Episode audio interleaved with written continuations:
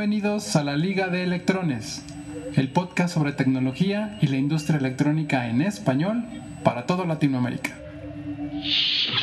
Buen día para todos, soy su anfitrión Pepe Ruiz. Este programa se produce en la ciudad de Guadalajara, México, y hablamos sobre la industria electrónica y el software. Invitamos a personas que están en el medio para hablar sobre lo que está pasando en el mundo de los electrones.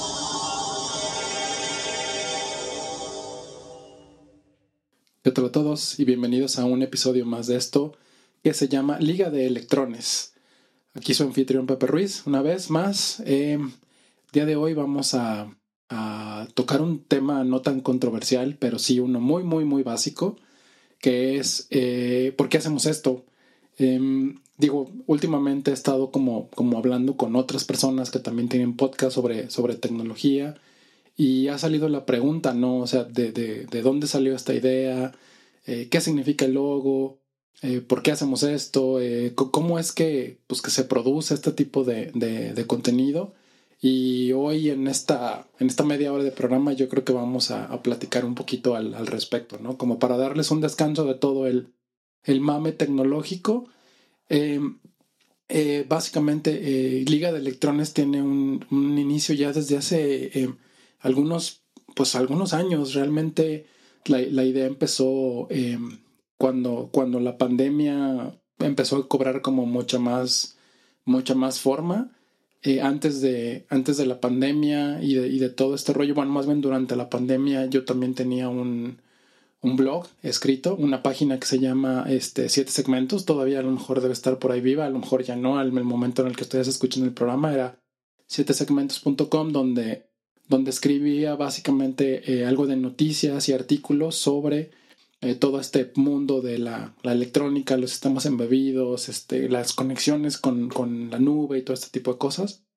Eh, pero es difícil, la verdad es que es difícil estar, estar generando, escribiendo contenido. Es un poco más sencillo tener un podcast, o sea, realmente sentarse y, y platicar y exprimirte el cerebro y exprimirme el cerebro a mí mismo, este, es un poco más sencillo, lo difícil es, es pues poder juntar a la gente y organizarse en, calendarios, ¿no? Cada uno es, es diferente, tiene sus, sus diferentes retos, eh, pero vamos, el formato del podcast yo creo que ahorita es, es lo que más me ha, me ha seguido llamando la atención porque al final de cuentas es, es una conversación, ¿no? A veces de dos vías, a veces de mí nada más hacia ustedes, pero está, está padre y es algo que, que, me gusta y que, y que me gustaría seguir haciendo. Eh, realmente eh, el, por qué, el por qué se hace esto y luego les cuento un poquito más de la historia, eh, básicamente es la falta de, contenido en, español, ¿no? yo tengo un bagaje grande en la parte de, electrónica ya de muchos, muchos años y, digo, es, es difícil enterarse de, todo lo que hay en el mundo eh, micros nuevos, partes nuevas, sensores nuevos, transistores que tienen más capacidad. Realmente toda esa información es extremadamente difícil de, digerir, ¿no? No es algo que veamos todos los días, no sé, en, Instagram, en TikTok, en Facebook. O sea, son, como cosas, como tipos de contenidos, información que te llega más a través de los, de los newsletters, eh, de, las, de las empresas grandes, o si uno realmente está como muy involucrado atendiendo foros, conferencias o escuchando contenido, pues básicamente en, inglés, ¿no? Eh, entonces es, muy difícil aterrizar todo esto en, Latinoamérica, digo, no, no, existe como tal toda esa fuerza de ventas y estos congresos, eventos donde vienen estas eh, grandes empresas de tecnología a enseñarnos eh, qué es lo nuevo, qué es lo que se puede hacer, cómo se come y con qué se usa, ¿no? O, cómo me lo pongo.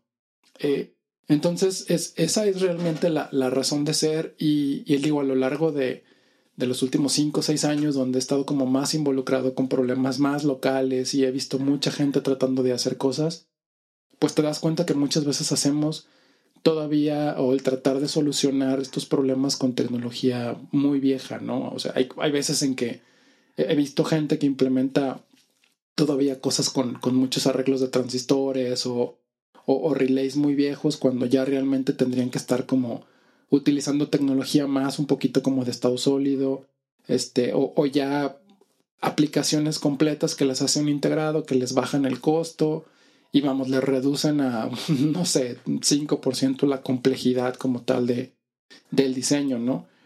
Entonces, de ahí realmente empiezan a nacer como esta inquietud de generar contenido. Digo, a lo largo de mucho tiempo he hablado con muchos colegas, sobre todo aquí en México eh, y Argentina también, este, de, de, la falta como tal de, de, de, que la gente realmente se entere, ¿no? Uno de esos problemas de, que la gente no genere cosas es porque no sabe qué tanto se puede usar. Entonces, realmente este podcast intenta ayudar a, a esta parte, ¿no? De, ahí realmente como que como que nace la idea eh, y digo, yo particularmente estoy como muy involucrado con toda esa cultura y, he ido muchos a eventos, entonces me llegan muchas cosas que sí leo, que sí consumo, este, entonces está, eh, para mí es como padre y fácil pues poderlas trasladar como tal a, nuestro idioma y, poder empezar a despertar curiosidad, ¿no? O sea, muchos de los conceptos, de las cosas, de los nombres que se avientan en este, en este podcast, pues ya después ustedes pueden empezar a, a meterse, investigar marcas, este, formas, conceptos, eh, metodologías y todo ese tipo de cosas, pues es algo que pueden, que pueden empezar aquí, o sea, que, que, conocen aquí y a lo mejor ya ustedes ya empiezan a caminar solos. Y digo, también se trata de que, de que eventualmente ustedes aprendan algo de este podcast, eh, ustedes lo crezcan, o sea, que realmente se vuelvan expertos en alguna de las cosas que de repente platicamos nosotros aquí y, y, pues que después se vengan, ¿no? Y empiezan a, ustedes también a complementar como tal el contenido que, que generamos aquí. Eh, e, e, esa es básicamente el, el, la historia y el por qué este, hacemos esto. Hay más canales, hay más gente que está empezando a generar contenido en español. Hay muchas cosas de Arduino, este, muchas cosas de programación de alto nivel, pero sí siento que de repente hace falta esta parte del, del embebido, ¿no? O sea, es, es, no nada más es un micro, eh, hay una infinidad de sensores, o sea, cómo haces conversión de energía, cómo adaptas las cosas a, a que funcionen con 110, trucos, eh, sobre, todo, sobre todo eso, a la hora de, de ya integrar algo, em, vamos a decirlo, eh, vamos por poner un ejemplo, como ha hecho un Arduino, cómo ya realmente lo integras con el mundo real y, y, le empiezas a poner todo este mundo que debe de llevar alrededor, ¿no? Protecciones de ESD, protecciones de EMC, o sea, cómo estabilizas como el, el, voltaje de alimentación, o sea, cómo garantizas que el circuito va a poder operar bajo condiciones muy difíciles, ¿no? Porque pues normalmente es en el escritorio todo jala viene todo dar, pero ya que lo sacas y se asolea, se calienta, se enfría, se moja, este o simplemente se llena de polvo, humedad y todo este rollo, o está a la intemperie, o sea, no, no atrás de nuestro medidor de energía, sino está ya expuesto a todas las líneas de alta tensión pues es un mundo completamente diferente al que estamos nosotros acostumbrados en una, en una mesa de laboratorio, ¿no? Entonces de ahí, de ahí parte como, como esta idea y estas ganas de, de entregar y, y, de, y de compartir conocimiento, ¿no? Poco a poco van a haber gente que se va a ir sumando más al canal. Digo, ya ahorita en este episodio ya tenemos a, a Eden Candelas también de Paradoxa, que está ahí ya como, pues con muchas ganas de meterse. Entonces la idea es entre los dos empezar y traer también como más gente y más cosas porque digo, se sorprenderían de, de, la cantidad de gente de Latinoamérica que está bien metida, que está en empresas grandes, este, o que está intentando hacer cosas. Y, la idea es traernos como a todo ese tipo de expertos, porque ya hoy en día la, la electrónica es enorme, ¿no? Hay potencia, eh, hay electrónica para audio, electrónica para video, electrónica para medición de energía, electrónica para conversión de energía, drones, automotriz, industrial, o sea, cada mundo es, es, es un mundo en sí mismo y, y está padre que a través de este tipo de espacios puedan empezar a compartir estas experiencias y ahora sí que pues escuchar de la gente que echó a perder algo para que ustedes no cometan exactamente el mismo error que estas personas ya cometieron, ¿no? O recomendaciones de ellos para que no vamos, para que no empiecen desde cero. O sea, se trata de, de que todo el mundo sume y construya sobre lo que ya está construido en lugar de que pues nosotros queramos otra vez, ¿no? Diseñar nuestro propio microcontrolador.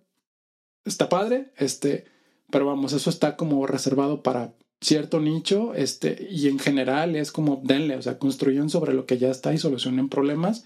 Y hay gente muy clavada que realmente sí, o sea, esas personas sí échenle y diseñen cosas, ¿no? A nivel, a nivel silicio. Imagínense si todos diseñamos a nivel silicio, pues no va a haber quien realmente agarre el silicio y lo ponga en una aplicación real. Entonces, pues hay para todo modo. Eh, también, em, digo, esa es la razón por la cual, por la cual hacemos esto. Eh, ¿Cómo empezó? Les platicaba que fue en, en, pandemia, ¿no? O sea, yo empecé a escribir y de repente me di cuenta que era como muy difícil. Y, y curiosamente, antes de, de la pandemia, eh, en, en, la comunidad de, de, Makers Guadalajara, en la ciudad donde yo vivo, este que estaba dentro de un lugar mágico que se llamaba Hacker Garage, todavía existe, pero no es un espacio físico hoy en día. Ya después tocaremos temas de comunidades en tecnología, en desarrollo en específico de, de electrónica. Eh, pero fue muy chistoso porque un día solo llegó una, una persona ya, ya grande, este, eh, americano, eh, de, Estados Unidos, norteamericano más bien, y, y, pues llegó con un español muy, pues muy mocho, este, muy incompleto, todavía como que le hacía falta, ya vivía, o sea, ya, ya se había venido a vivir aquí a Guadalajara, y resultó ser alguien que tenía mucha, alguien que tiene mucha, mucha experiencia en la parte de, de audio, ¿no? Que trabajó toda su vida siendo técnico de electrónica, muy enfocado en la parte de audio, construyendo instrumentos este, de alto calibre, Tektronix, este, que trabajó en Disney para muchas cosas. Entonces, eh, pues poco a poco vi como lo que él sabía y a mí me interesaban muchas de esas cosas porque también cuando estaba más chico trabajé en, en teatro, este, en los teatros, eh, instalando equipo de, de, audio, o sea, haciendo shows, pero era del, del crew como tal, de toda la parte de, de, audio, ¿no? Entonces, a partir de ahí empezamos a, a tener conversaciones de, micrófonos y amplificadores y consolas y todo este, este tipo de cosas que a la gente que es este, eh, audífila le, le, le, fascina, ¿no?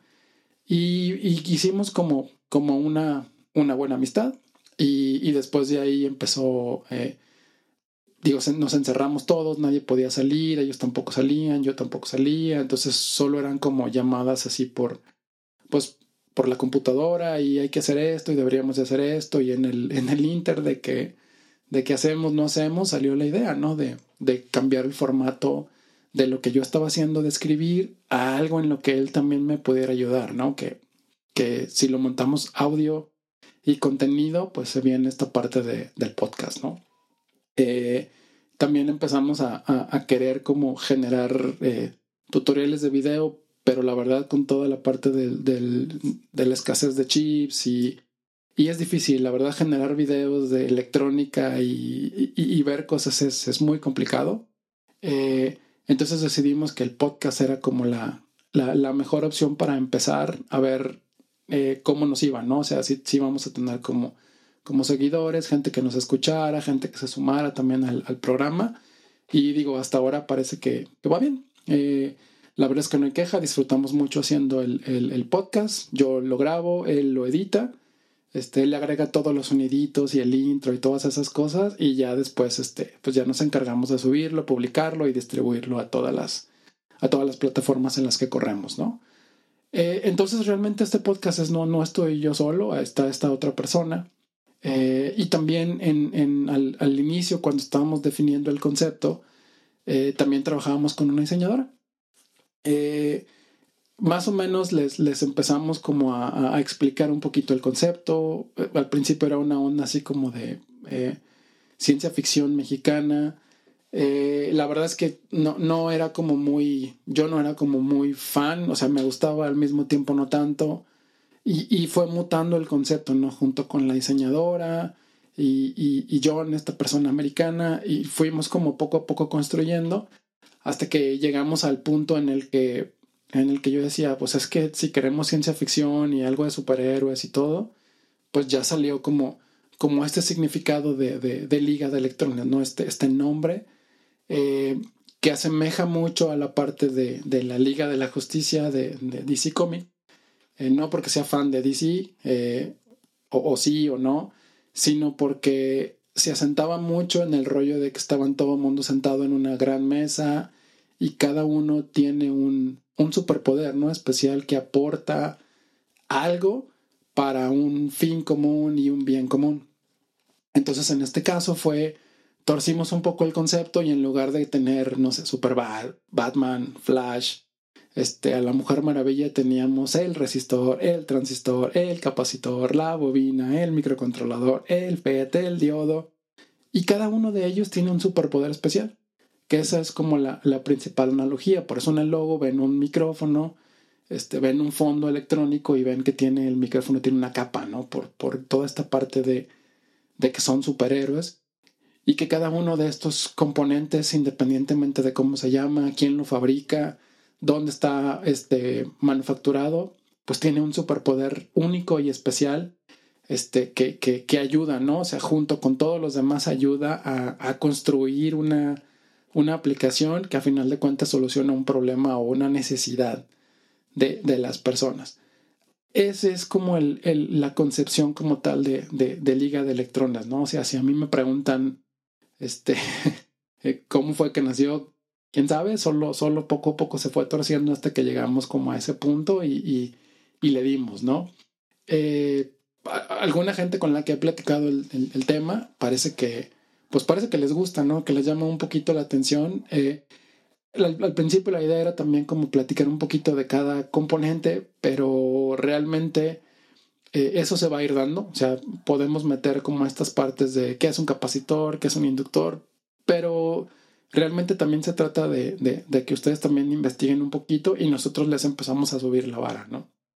Eh, de ahí, de ahí es donde, donde, donde nace tal cual el, el concepto de, de, liga de electrones, ¿no? Y, y, el comienzo, el comienzo fue lo más chistoso porque pues realmente sí fue una, una cosa de, pues estamos en pandemia, no podemos hacer nada, que podemos hacer remoto, ¿no?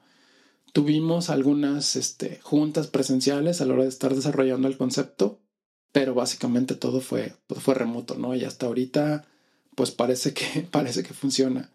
Lo, lo, yo creo que lo más difícil de, de este podcast es este, pues acomodar las agendas de la gente, ¿no? Para, para entrevistarlas. Este, hay veces en que son muy, muy noche, hay veces en que son de repente 6, 7 de la tarde.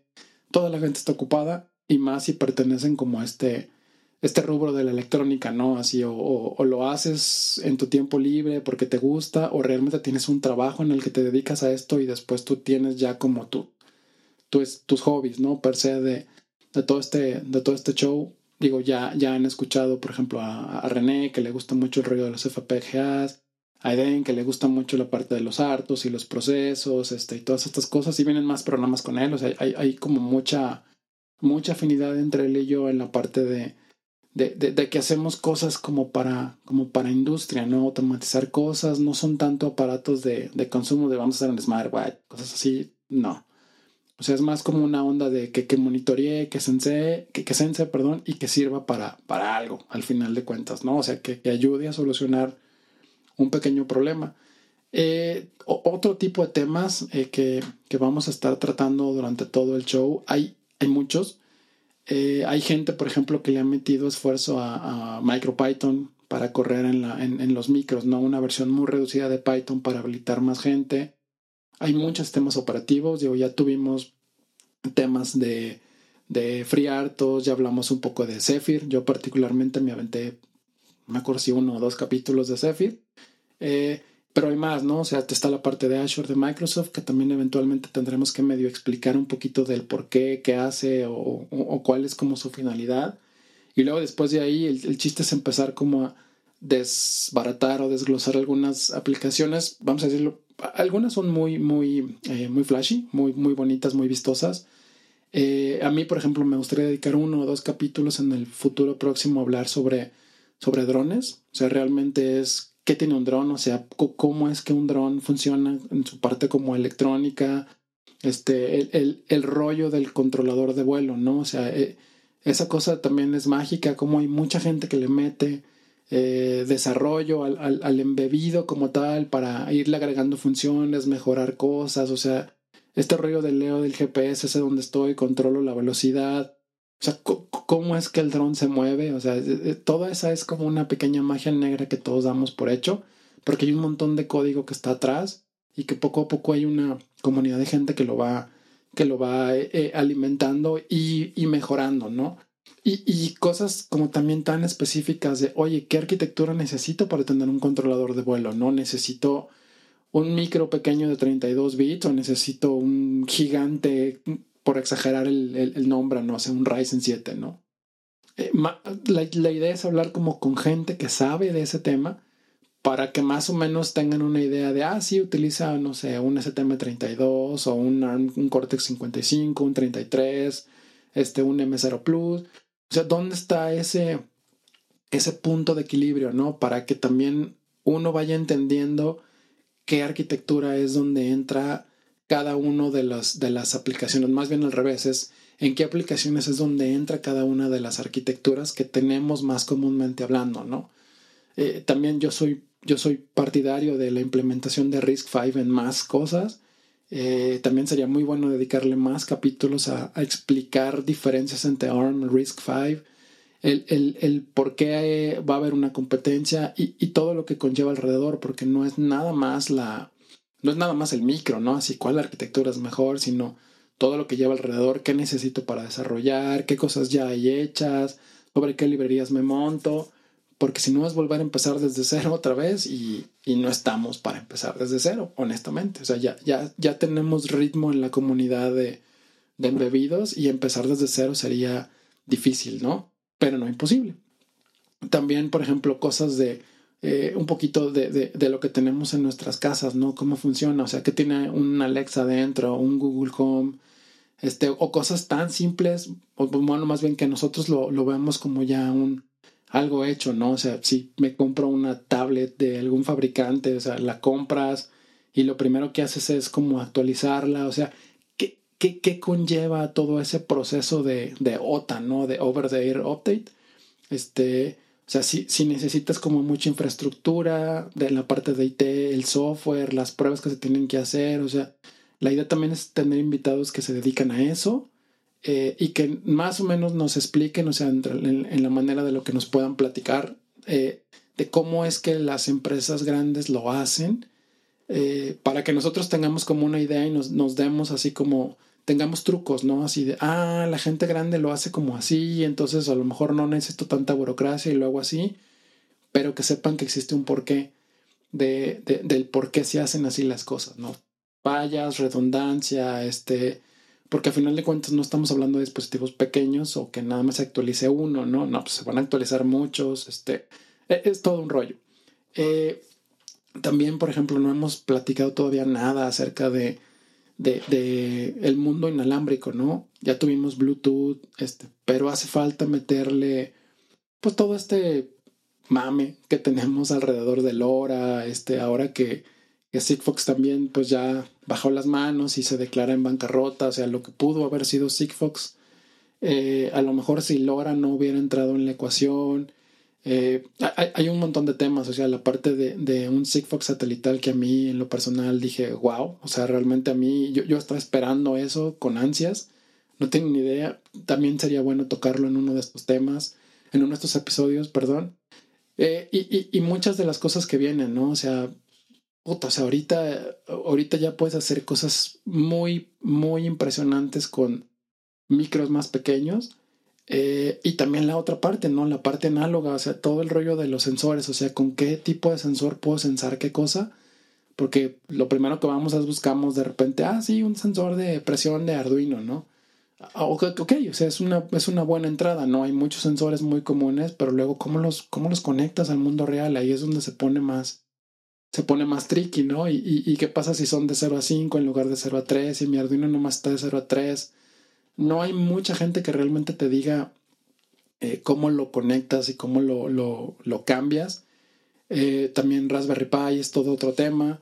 Eh, el, el, por qué está así, por qué se metieron a los micros, o sea, por qué la Raspberry es tan popular y, y, y, cómo es que en un futuro, o sea, ya ahorita hay muchas, muchas otras empresas que están creando estos SBC, se llama Single Board Computer y, cómo va a ir evolucionando el mercado. O sea, ahora que, no hay chip, llegan las otras personas, la gente tiene que emigrar. Este, e, e, es todo un mundo y, cosas tan interesantes y mágicas que la gente ha empezado a hacer con, con Raspberry Pi, que realmente es como, pues como si mataran un, un, un pato así con un, con un misil nuclear, ¿no? O sea, realmente la Raspberry Pi la están usando para aplicaciones muy sencillas, algunas muy complejas, y eso está bien chido Este, pero hay cosas que la gente hace con Raspberry Pi que pudiera hacer tranquilamente con un pequeño, con un pequeño micro, ¿no?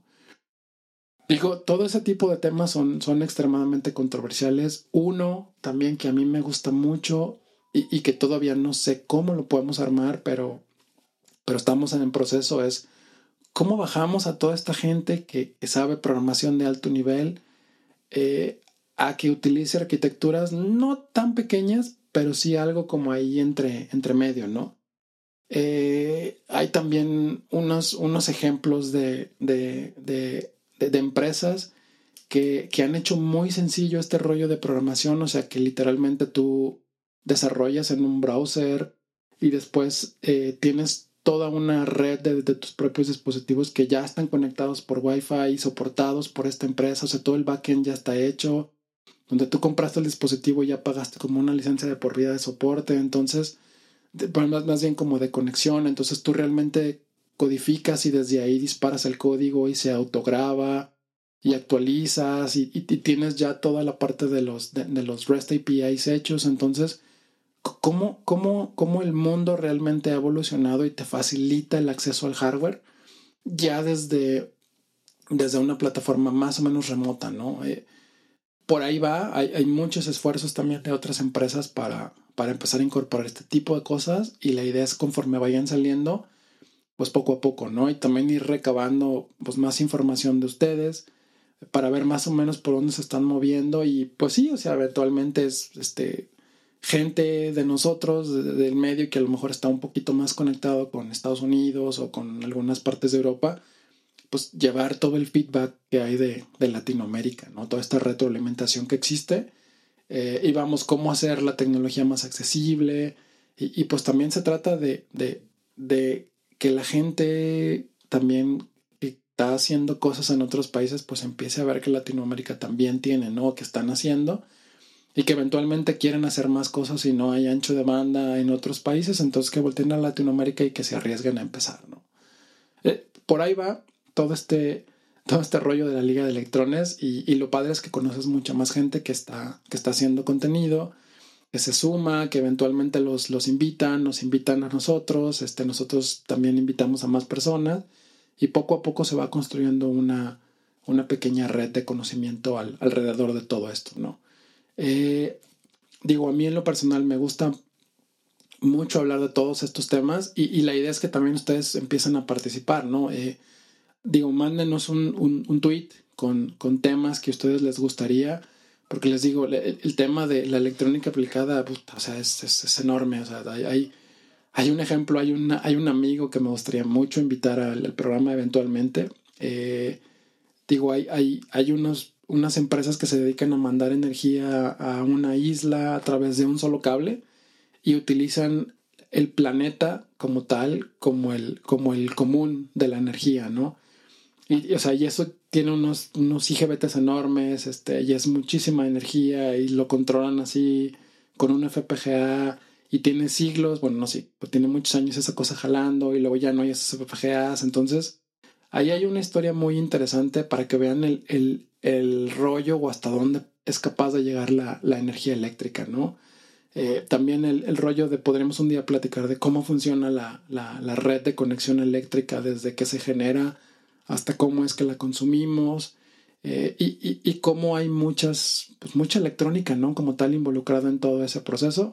Pero vamos, temas hay, no sé, para llenar, no sé, 500, 600 programas sin ningún problema ahorita que se me ocurra. Pero también ustedes, o sea, si ustedes son expertos en algún tema, eh, o no necesariamente tienen que ser expertos, pero con que conozcan algo del tema, digo, Twitter es como la, la, la plataforma más sencilla para que se comuniquen con nosotros y empezamos, ¿no? El chiste es que, que todo el mundo sepa que no está solo y que hay, vamos, hay, hay unas personas que a través de un micrófono y el internet, pues estamos tratando de llevar más información, eh, por no decirle contenido, pero más información y mucho más eh, carnita, ¿no? Carnita de conocimiento, de experiencia a más gente para que, pues para uno, para que le pierda el miedo, dos, para que sepa a quién preguntarle si se atora este, y tres es para que todo eso que ustedes están pensando en su casa, en su taller, en su escuela, pues tengan a quien preguntarle, ¿no? Y entre todo el mundo poder tener más, más información ¿Va? Bueno, sin más por el capítulo de hoy, este, los espero en el, en el siguiente número. Y por favor, cuídense mucho. Eh, y otra vez, este, contáctenos por favor en, Twitter, Liga de Electrones, y por ahí estamos platicando. Cuídense mucho y que pasen buen día. Hasta luego. Liga de Electrones es producido por Siete Segmentos y Rancho Audio en la ciudad de Guadalajara, México. No olviden de visitar y suscribirse a nuestra página de internet ligadeelectrones.com. También síganos en nuestras redes sociales Liga de Electrones en Facebook, Twitter e Instagram. Manden sus comentarios, preguntas y sugerencias de las personas que les gustaría escuchar en el programa a ligadeelectrones.gmail.com. Muchas gracias por escucharnos y hasta la próxima.